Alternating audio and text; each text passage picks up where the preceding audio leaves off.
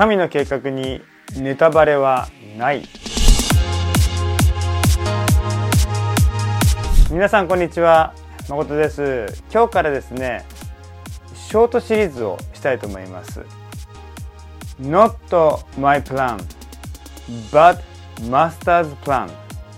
ということで神様のご計画について触れていきたいなと思っています。今日は創世記の12章の1節から4節。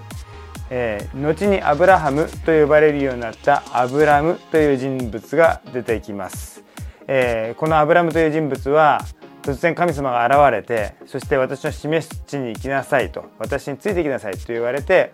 ついていく。何も分からずについていったってヘブル書の11章の方ではそう書いてあるんですけれどもでもただ神様が導いてくださっているその導きに信頼し続けることによって彼は多くの国民の父そして信仰を持つ者たちの父と呼ばれるような、え、そのような人物に、え、祝福されていくわけですよね。それはどうしてだったかというとただ神の導きに一歩一歩従っていった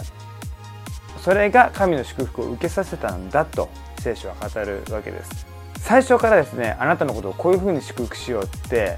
全部ネタバレして100%教えて導いたんじゃないですよね。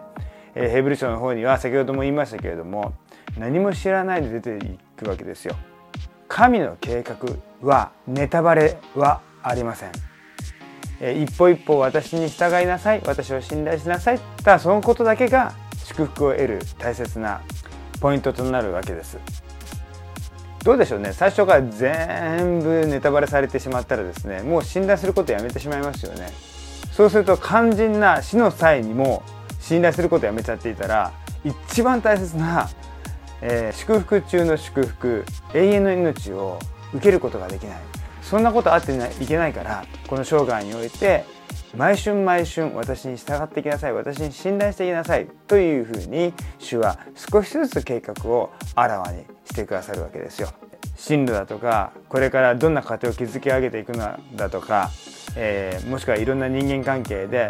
少しずつこれが私が示す道だよ。時として自分のね望む通りではないかもしれないけれどもでもこの時私はあなたに示す計画はこれなんだよって一つ一つですね示していってください。それにただアブラハムのように一つ一つ主に従って主からの祝福を受け取るお互いとなりますように。祝福がいっぱいありますように。じゃあね